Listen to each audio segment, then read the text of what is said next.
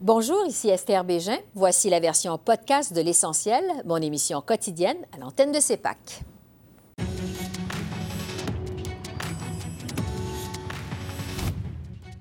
Ce soir, épidémie du coronavirus, les Canadiens rapatriés seront mis en quarantaine. Les politologues Geneviève Tellier et Daniel Bellan analysent la réponse du gouvernement. Les relations difficiles entre le Canada et la Chine compliquent-elles les efforts pour rapatrier les Canadiens? Les députés se prononcent. Et l'heure de la retraite a sonné pour Serge Joyal.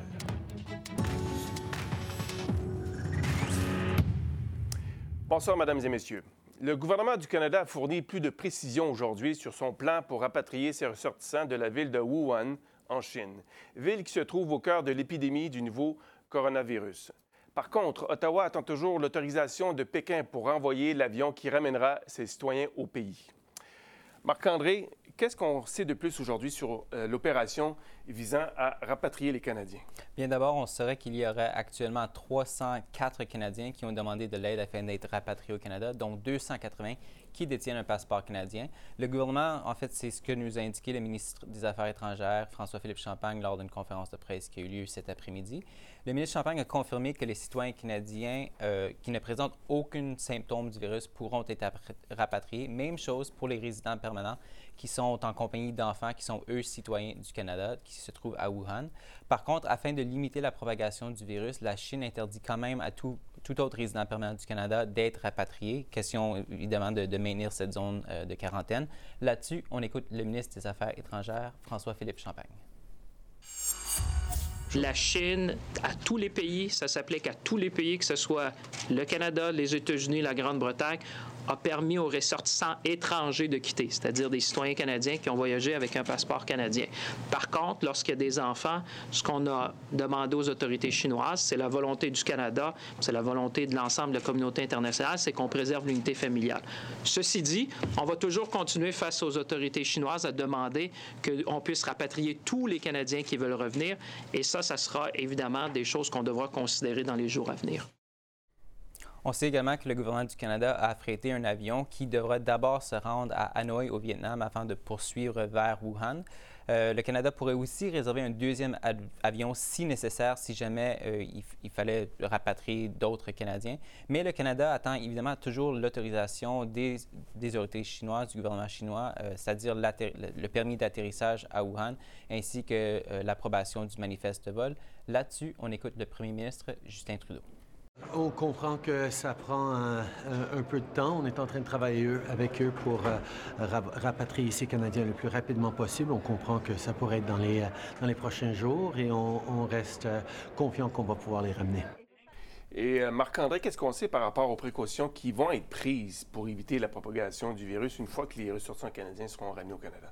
Bien d'abord, ils devront subir un examen médical approfondi avant même d'embarquer à bord du vol et il y aura également du personnel médical des Forces armées canadiennes à bord de ce vol pour surveiller leur état de santé. À partir de, l'envolement, ils vont euh, ensuite se rendre, ben, en fait, tous les Canadiens qui seront rapatriés vont se rendre éventuellement à la force des, euh, à la base des Forces armées du Canada à Trenton. exactement. Ils devront subir une période de quarantaine de 14 jours, c'est-à-dire la période d'incubation du virus. Et en fait, ce que la ministre Haidou nous a confirmé, c'est qu'ils seront isolés individuellement de manière à limiter la propagation du virus. Si jamais il y avait quelqu'un qui présenterait des symptômes, il serait conduit à un hôpital régional afin d'être surveillé et évidemment soigné. La ministre Haidou a indiqué qu'elle a absolument confiance dans, dans, tous les protocoles qui ont été établis et à titre de rappel, on compte actuellement un total de quatre cas confirmés du coronavirus au Canada, donc euh, trois en Ontario et un seul en Colombie-Britannique. Merci Marc-André pour ces informations. Je vous en prie. Merci.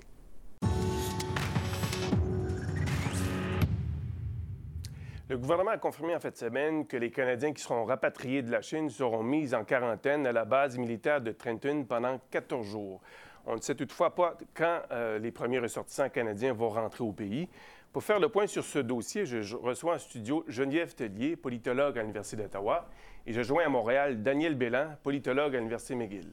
Bonsoir à vous deux. Bonsoir. Je vais commencer avec vous, euh, euh, Geneviève.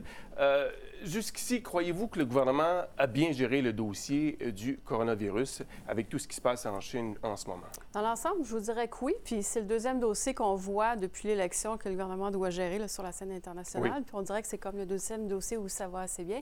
Maintenant, euh, je dirais que c'était peut-être un dossier où c'était normal de prendre son temps.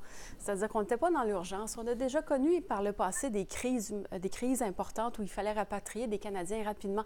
Rappelez-vous en Égypte en 2011. Rappelez-vous au Liban en 2006. Et là, on avait beaucoup critiqué les affaires étrangères. Dans ce cas-ci, on n'est pas dans l'urgence. Au contraire, il faut prendre son temps. Comment faire pour ramener des gens qui pourraient potentiellement être infectés? Il ne faut pas rater ça. Donc, le temps jouait aussi un peu en faveur du gouvernement. Mais dans l'ensemble, on a eu des communications à tous les jours. on savait ce qui se passait. Et là, les décisions commencent à se prendre et on va commencer à avoir des effets concrets. Euh, Daniel, à Montréal, est-ce que vous croyez que le gouvernement a des choses à corriger euh, pour ce qui est de la gestion de ce dossier? Ben, Jusqu'à maintenant, écoutez, c'est loin d'être une, euh, une, crise importante ici au Canada. Je pense qu'il y a beaucoup d'anxiété. Euh, c'est sûr qu'il faut essayer de rassurer les gens mm. euh, au sujet des risques potentiels qui sont quand même assez limités ici au Canada. Je pense que le gouvernement fédéral pourrait en faire plus, mais il y a quand même beaucoup de frénésie dans les médias, puis sur les médias sociaux au sujet de la situation euh, donc concernant le, le virus corona. Moi, j'ai euh, je, me dis que ce serait mieux quand même de, continuer à, rassurer les gens, mais aussi euh, de faire ce, que le premier ministre a fait il n'y a pas longtemps, euh, de rassurer les gens au sujet aussi de, des Canadiens d'origine chinoise, hein, de leur dire que bon, il n'y a pas de, danger immédiat, qu'il ne faut pas céder à la panique, puis au racisme aussi dans ce cas-là, comme ça s'était produit en 2003 dans l'affaire du SRAS. Hein. Je pense qu'on a au Canada de tirer les leçons, autant au niveau fédéral qu'au niveau provincial, surtout en Ontario, euh, de, la, de la crise du SRAS en 2003. Euh, donc, je pense que je suis d'accord avec ma collègue que euh, jusqu'à maintenant, le gouvernement fédéral se débrouille, se débrouille assez bien. et c'est difficile pour ce qui est de le travail avec la Chine, qu'on envoie un avion là, mais c'est pas facile de travailler avec la Chine, surtout en ce moment. donc, je pense qu'ils prennent leur temps, ils sont prudents. Euh, et puis, en général, je pense que c'est une bonne gestion de crise jusqu'à maintenant. D'accord. Avant de poursuivre la discussion, je pense que je voudrais vous euh, soumettre quelques statistiques assez intéressantes euh, qu'on a réussi à colliger ici au bureau. À chaque année, on compte un milliard de cas d'influenza et cela cause entre 250 000 et 500 000 décès par année à travers le monde. Et au Canada, l'influenza cause environ 3 500 décès par année. Donc, ce sont des chiffres quand même assez intéressants et on sait que le gouvernement a un rôle à jouer, si vous voulez, euh, en matière de santé publique, mais ces chiffres démontrent aussi que le gouvernement a un rôle pour ce qui est de rassurer la population canadienne pour ce qui est des effets, parce que 3500 décès par année, simplement en raison de l'influenza, on est loin de ce compte. Il y a environ une poignée de, de Canadiens qui sont euh, touchés par le virus. Donc, est-ce que le gouvernement a un rôle justement pour rassurer la population canadienne? Oui, je peux commencer avec vous. Oui, il y a un rôle. Euh, puis là, c'est quand on parle du gouvernement, on peut se poser la question est-ce qu'on parle du fédéral ou des provinces? Hmm. La santé publique, c'est les deux paliers qui, euh, qui s'en occupent. J'ai l'impression qu'au Québec, on a plus entendu ce message-là, de le mettre en contexte, de relativiser, de dire ben, vous savez, si on compare à l'influenza, c'est pas si grave que ça, cette crise-là. Aussi, le contexte du SRAS, évidemment, on fait des comparaisons avec le SRAS, puis on sent que les provinces ont appris aussi. Si on regarde en Ontario, qui avait été très affecté par le ah, SRAS, on sent que la gestion de crise est tout à fait différente dans la province. Euh, donc, oui, j'ai l'impression que les gouvernements provinciaux le font bien. Est-ce que le gouvernement fédéral pourrait le faire un peu mieux? On peut se poser la question de le mettre ça un peu en contexte. Mais quand on regarde les images, juste les images entre le Canada et la Chine, par exemple, où on voit les rues désertes à, Pékin, qui est comme, c'est loin de l'épicentre, euh, on se rend compte que la problématique n'est pas la même, puis les gens ont l'air plus rassurés, sans doute avec raison aussi au Canada, si on se compare ailleurs. Euh, Daniel, en terminant, un petit mot sur euh, la course au leadership du Parti conservateur. Euh, Peter McKay, qui a confirmé sa candidature récemment, a déjà déposé 300 000 donc le dépôt nécessaire, et aussi recueillir les 3 000 signatures nécessaires. Est-ce qu'on va citer un couronnement de Peter dans cette course? il est très en avance dans les sondages, d'après ce que j'ai pu observer. Et puis, il est en avance aussi pour ce qui est de la, collecte de fonds, pour ce qui est d'avoir de nouveaux membres de son côté. Euh, donc, euh, c'est sûr qu'il part avec une, longueur d'avance, je pense, euh, énorme. Est-ce que ça va être un couronnement? Moi, je, ne faudrait pas sous-estimer quelqu'un comme M. O'Toole, par exemple, même s'il est loin derrière dans le sondage que j'ai vu le plus récent. il peut y avoir quand même une, une course, mais c'est sûr que M. McKay est très en avance. Donc, il va falloir attendre un peu pour vraiment confirmer si ça va être un couronnement. Mais en ce moment, c'est sûr que c'est une possibilité, je pense, une possibilité assez élevée qu'on ait un couronnement, à moins qu'il y ait une candidature surprise ou que euh, M. McKay fasse euh, d'autres erreurs, parce que déjà fait des erreurs quant à la qualité de sa langue française. Je pense que ce n'était pas juste parce que son niveau de français n'est pas élevé, mais euh, le, premier discours qu'il a prononcé, ça aurait pu être mieux préparé. Donc, je pense que M. McKay doit quand même faire attention parce que c'est pas encore gagné, c'est euh, c'est pas joué d'avance, le jeu n'est pas joué d'avance, mais quand même, il, est euh, dans une très bonne position. Eh bien, c'est tout le temps que nous avions ce soir. Geneviève Tellier et Daniel Bélan à Montréal, merci beaucoup d'avoir été des nôtres ce soir. Merci. Merci à vous.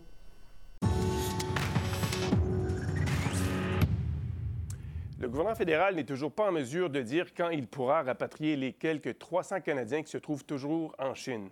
Dans quelle mesure les relations difficiles entre le Canada et la Chine compliquent la tâche au gouvernement fédéral? C'est le sujet que j'aborde avec notre panel de députés qui se trouve dans le foyer de la Chambre des communes. Je vous les présente dans l'ordre habituel. D'abord, le député libéral Arif Virani, le député conservateur Jacques Gourde. Bonsoir. Euh, le député euh, du Bloc québécois Luc Thériault. Bonsoir. Et le député euh, du NPD Alexandre Boulouris. Oui, bonsoir. Bon, Monsieur Virani, je vais commencer avec vous. D'abord, est-ce que euh, vous pensez que l'opération visant à rapatrier euh, les Canadiens euh, est compliquée, c'est assez complexe, on le sait, mais est-ce que l'état de nos relations diplomatiques avec la Chine nuise aux efforts qui sont déployés actuellement par le gouvernement? Complètement pas. comme monsieur, le ministre Champagne a déjà dit, qu'il est en train de collaborer d'une façon très étroite avec son homologue chinois. Donc, on, est en train de, discuter la situation, de régler la situation. C'est une situation assez complexe, mm. assez avec la planification et les, euh, la situation logistique sur Terre en Chine. Mais on a déjà un avion, on est déjà en, être en contact avec la Chine et on, est en train de planifier un vol qui va ramener les gens ici au Canada. Mm. Monsieur Gourde, euh, votre parti, le Parti conservateur, a critiqué la lenteur du gouvernement à rapatrier justement les Canadiens. Qu'est-ce que le gouvernement euh, aurait pu faire de plus, selon vous, pour accélérer les choses? Il aurait pu prendre une décision plus rapidement. Tu prends la décision de rapatrier, tu nolises ton avion, ou plutôt que de regarder de faire venir les Canadiens par d'autres pays étrangers, et de les mettre en quarantaine tout suite en arrivant. Parce a des Canadiens qui vont arriver de la Chine présentement, puis ils n'ont pas été en quarantaine, puis les prochains qui vont arriver s'en vont en quarantaine. Donc, pour la protection des Canadiens, ça prenait une décision politique et non de regarder des options sur une feuille qui venait de, nos hauts euh, sous-ministres. Donc, euh, c'est carrément ça, La lenteur de la décision politique nous a amenés devant cette situation qui est, peut être précaire à court terme. Hmm. Monsieur Thériault, euh, dans votre, euh, de, votre, de, votre, côté, vous avez dit que le gouvernement a manqué de transparence.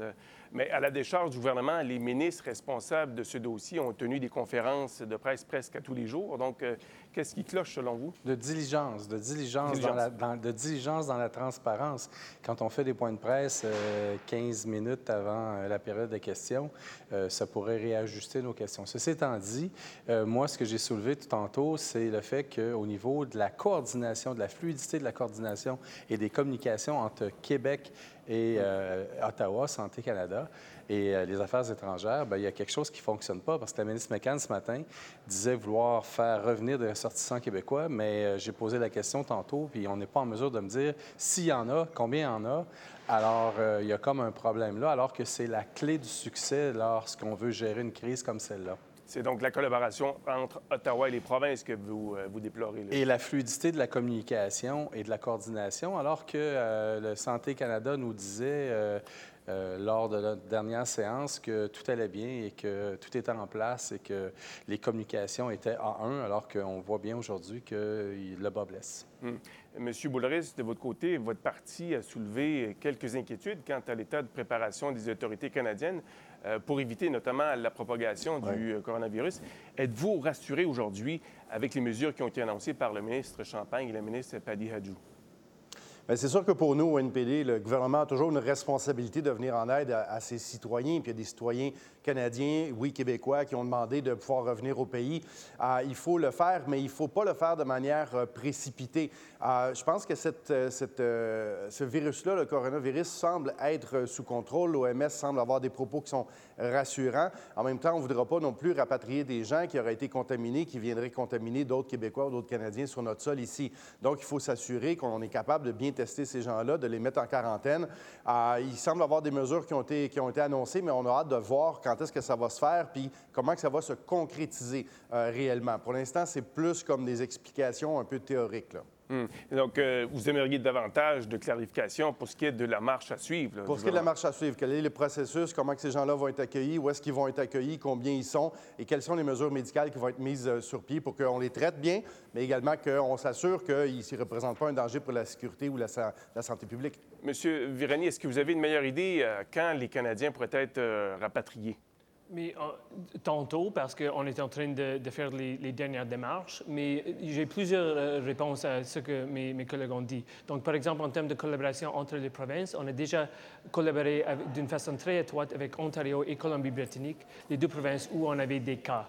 Deuxième chose, on, va les rendre en quarantaine pour 14 jours. Tous les gens qui sont, viennent ici en avion, ils seront à la base Trenton. C'est tout à fait clair. C'est déjà mentionné dans la conférence de presse. J'imagine que ce n'est pas une question partisane de garder la santé et sécurité des, des, personnes ici au Canada, soit ils sont, quand ils sont ici ou soit quand ils sont en Chine. Les choses, choses qu'il faut faire, c'est de réunir les familles. C'est ce qu'on fait. On a déjà, euh, euh, euh euh, utilisé le, contact consulaire pour aider les gens. Maintenant, il y a plus de 300 personnes. On va commencer avec les citoyennes. On va ajouter une autre avion si, si nécessaire pour réunir tout le monde ici au Canada comme il faut.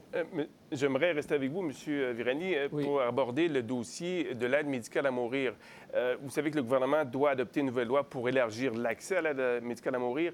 La date butoir, c'est le 11 mars. Est-ce que le gouvernement va être en mesure de respecter cet échéancier serré? Absolument, parce qu'on est en train de, contacter les gens, de parler avec les, personnes ici au Parlement, mais aussi de, jaser avec les, personnes ici au Canada. Vous savez très bien qu'on a fait un questionnaire euh, euh, euh, numérique. On a reçu plus de 300 000 réponses de cette consultation. Donc, c'est-à-dire que les, peuples canadiens sont vraiment intéressés dans ce sujet-là et ils ont un avis de comment on peut améliorer cette, cette projet de loi qui, qui date d'il y a cinq ans.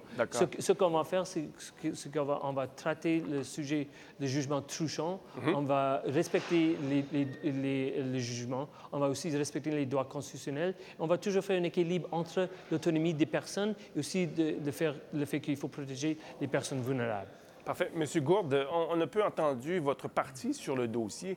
Est-ce que, euh, quelle est la position justement de votre parti concernant l'aide médicale à mourir, l'élargissement de la définition, euh, le travail auquel se livre en ce moment le gouvernement Trudeau? Ça demeure toujours un sujet qui est très délicat. Et nous, de notre côté, on espère que le débat va être dans la Chambre assez longtemps pour qu'on puisse avoir la chance de tous ceux et celles qui sont au, Parlement, les députés, puissent débattre. Hmm. Et c'est tellement serré, on pense qu'il va y avoir seulement qu'une dizaine de personnes, mais si notre caucus, on est 120, les 120 veulent parler, je ne sais pas ce qu'on va prendre le temps. Donc, euh, c'est un sujet qui est crucial, c'est l'avenir. On parle de notre vie, de notre mort, puis on ne peut même pas en parler à la Chambre. Au niveau de la démocratie, c'est simple. Donc, vous voulez un débat assez long sur, sur le dossier. Euh, Monsieur Thériault, je viens à vous. Euh, le Bloc québécois est-il prêt à collaborer avec le gouvernement pour accélérer les choses? Je vous pose la question parce que la décision origine du Québec, c'est d'un tribunal du Québec qui force le gouvernement fédéral finalement à revoir euh, le dossier.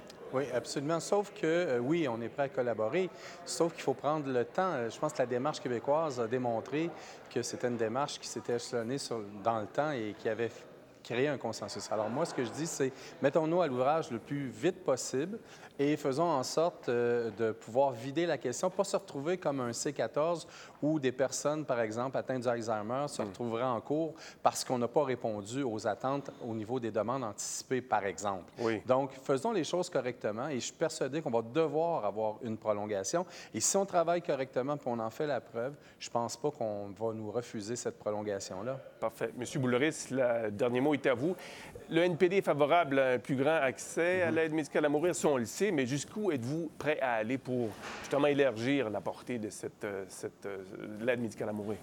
Mais je pense qu'on s'entend, puis la, Cour supérieure avait amené un peu ce qu'on disait depuis plusieurs années, c'est-à-dire que les autorisations préalables doivent être envisagées, mais il y a, un paquet de, dossiers en ce qui concerne les mineurs, en ce qui concerne des gens qui ont peut-être des problèmes de, schizophrénie, par exemple, ou des crises passagères. Qu'est-ce qu'on fait avec ces cas-là? Quelle est la valeur de l'autorisation préalable? Il y a un paquet de questions qui sont à poser. Et je suis un peu d'accord avec M. Thériault. Je pense que ça va être, on va se dire les vraies choses, ça va être serré pour le 11 mars. Il y a trois lectures, il y a le travail en comité, puis après ça, il y a le Sénat. Euh, je ne vois pas vraiment comment c'est réaliste que c'est possible qu'on y arrive. Euh, on est prêt à collaborer, mais en même temps, on ne va pas se priver d'étudier le projet de loi euh, article par article, puis de faire venir des experts puis des témoins, parce qu'on ne veut pas recommencer ça. les libéraux, ils ont mal fait ça il y a cinq ans. On ne va pas recommencer dans deux ans encore. Là. Eh bien, c'est tout le temps que nous avions ce soir. Je vous remercie à vous tous d'avoir participé à l'émission. Bonsoir. Merci. Merci, bonsoir.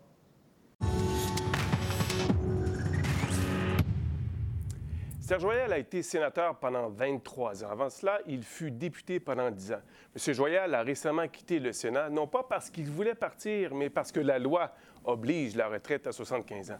Nous avons le plaisir d'accueillir M. Joyal en studio ce soir pour discuter de l'avenir de cette institution. Bonsoir, M. Joyal. Bonsoir, M. Bellavance. Dites-moi, vous avez été nommé au Sénat par euh, M. Jean Chrétien en 1997. Mhm. Le Sénat a beaucoup changé depuis euh, cette date. Est-ce que vous pouvez nous raconter un peu comment vous voyez l'évolution du Sénat depuis que vous avez été nommé? Bien, écoutez, quand je suis entré au Sénat, c'était une institution qui était euh, vraiment marginalisée dans, je dirais, dans l'esprit de la majorité parce que c'était une institution où on avait l'impression qu'il ne se passait rien et que cette institution-là n'arrivait jamais en pratique à exercer un rôle utile. Alors, ma première préoccupation, ça a été de réfléchir sur ce qu'était l'institution. Et puis, euh, comme on dit communément, d'écrire un livre là-dessus.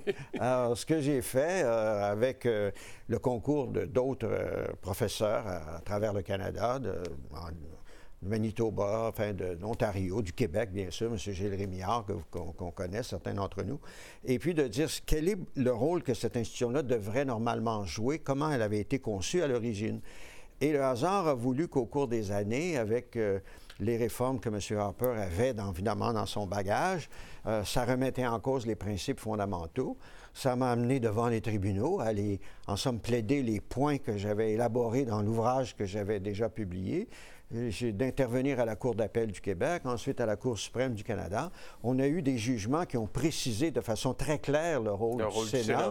Donc, je, je, considère que j'ai contribué à ce débat-là, euh, au fond, comme on dit, c'est-à-dire sur les questions de principes essentiels, et puis évidemment de mettre mes principes en pratique, c'est-à-dire qu'au jour le jour au Sénat, euh, de jouer le rôle qu'un sénateur doit jouer, de jouer en toute indépendance, et je l'ai fait euh, en toute indépendance, parfois évidemment avec euh, des, euh, dégrincements de dents au niveau du premier ministre et de ses ministres, mais par ailleurs, euh, je crois que je l'ai fait en, en toute conviction par rapport au rôle que l'institution doit jouer, dans le Parlement. Euh, M. Trudeau a commencé, lorsqu'il a été nommé, devenu premier ministre, à nommer des sénateurs indépendants. Croyez-vous que ces changements sont bons pour le Sénat? Est-ce que ça assure une indépendance réelle Ça assure une indépendance, mais je ne crois pas que euh, fondamentalement le principe démocratique est garanti. Et je vais vous dire pourquoi. Le principe démocratique, c'est un débat qui oppose des opinions contraires. Hmm. Comme a dit le juge Esté dans une décision fameuse en, 1939, il doit y avoir des pour et des contre et les contre doivent être, pouvoir être organisés pour tenir tête aux pour, c'est-à-dire avoir les moyens du système pour pouvoir faire le débat. Et ceux qui sont contre doivent, comme on dit, quand ils arrivent au, comme dit mon père, quand ils arrivent au magasin le lundi matin puis tu ouvres la porte, leur rôle aujourd'hui, c'est de s'opposer. Tandis que lorsque vous avez un groupe de sénateurs qui sont tous individualisés et qui viennent avec euh, leurs convictions personnelles, mais une fois qu'ils ont fait leur, discours, s'ils sont contre, ben, ils restent tout seuls. Tandis que quand vous avez un parti qui, lui, est contre, parce que c'est l'opposition officielle, ou c'est un parti qui n'est pas le parti du gouvernement, comme le NPD, par exemple, ou le Bloc, bien, c'est les membres de ce groupe-là connaissent bien leur positionnement, ils savent quelle est leur ligne de conduite, leur ligne d'orientation.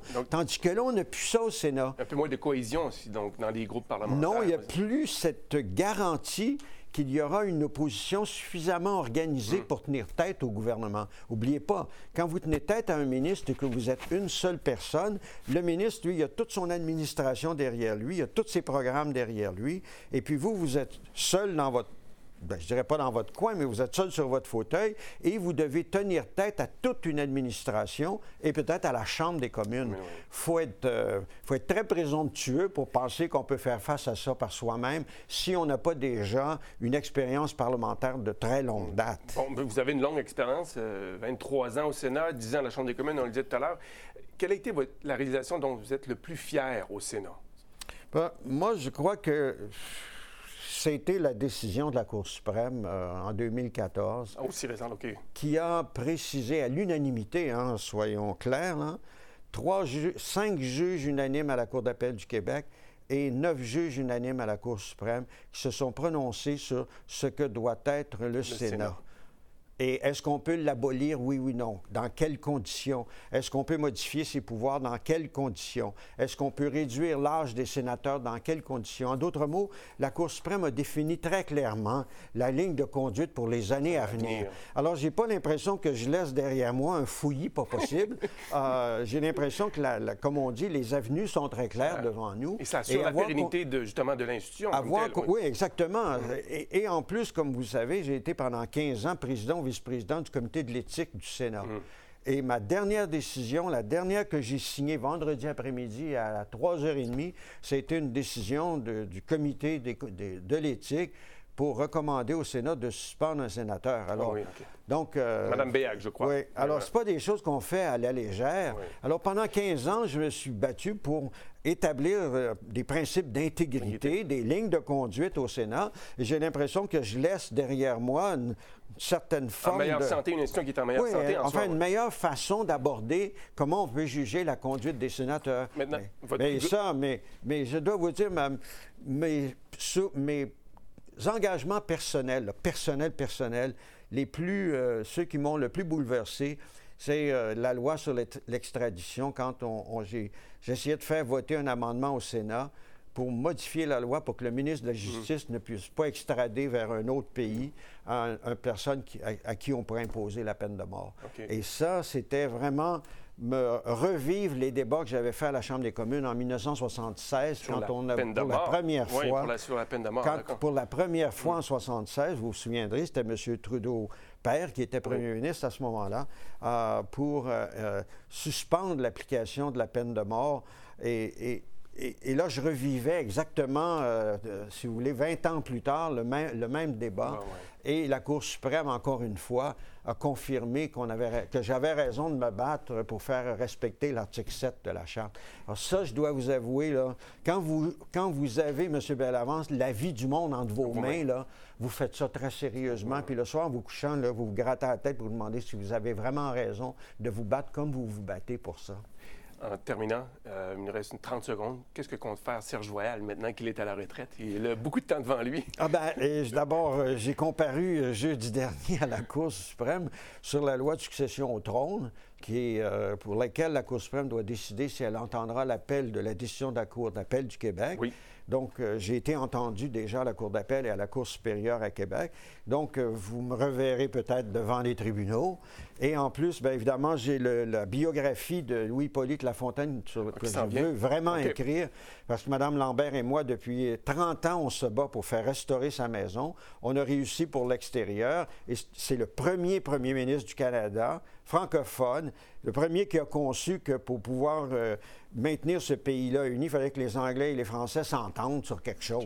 Alors, je, trouve qu'il y a là un précédent tellement important qu'il faut comprendre l'importance de ce premier ministre. C'est donc dire que Serge Royal n'a pas dit son dernier mot. On ne l'a pas vu la dernière fois. On vous souhaite bonne Non, puis je suis militant libéral en ah, plus, ben n'oubliez pas. Alors, euh, on va se revoir dans les congrès.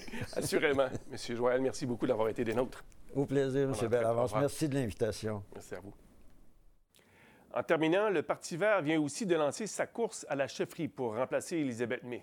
Mme May a été à la tête du parti pendant 13 ans. Elle a annoncé sa démission comme chef après les dernières élections. Cette course va donc durer jusqu'au début du mois d'octobre. Huit mois de course, donc c'est quand même assez long. Alors voilà, c'est comme ça qu'on a vu l'essentiel de ce lundi 3 février à Ottawa. Joël Denis Bellavance qui vous remercie d'être à l'antenne de CEPAC, la chaîne d'affaires publiques par câble. Excellente fin de soirée à vous. À demain. Thank you.